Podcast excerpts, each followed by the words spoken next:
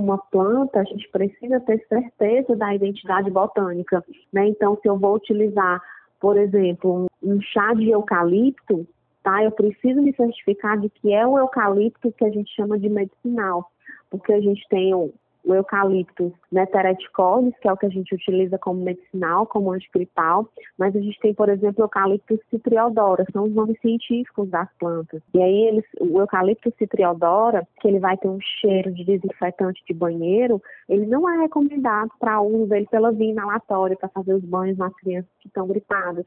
Né? Então, a procedência também daquela espécie medicinal, ela é um ponto que a gente precisa observar, né? De onde essa planta está vindo, de que forma ela chega para a gente. Né? Porque muitas vezes a gente compra de um fornecedor que não é idôneo. Então, saber da procedência da planta também é uma coisa muito interessante. Tem que tomar muito cuidado, por exemplo, quando a gente compra pela internet, né? Porque pela internet a gente não tem uma, certeza dessa identidade botânica da planta.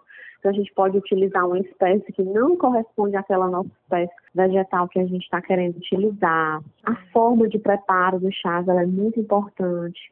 Quando a gente prepara o chá a partir das folhas ou flores, tá? Tecidos que são mais mais frágeis, digamos assim, tecidos vegetais, né? A, a, folha, a flor são tecidos vegetais, são tecidos vegetais mais frágeis, né? O preparo seja feito por infusão, né?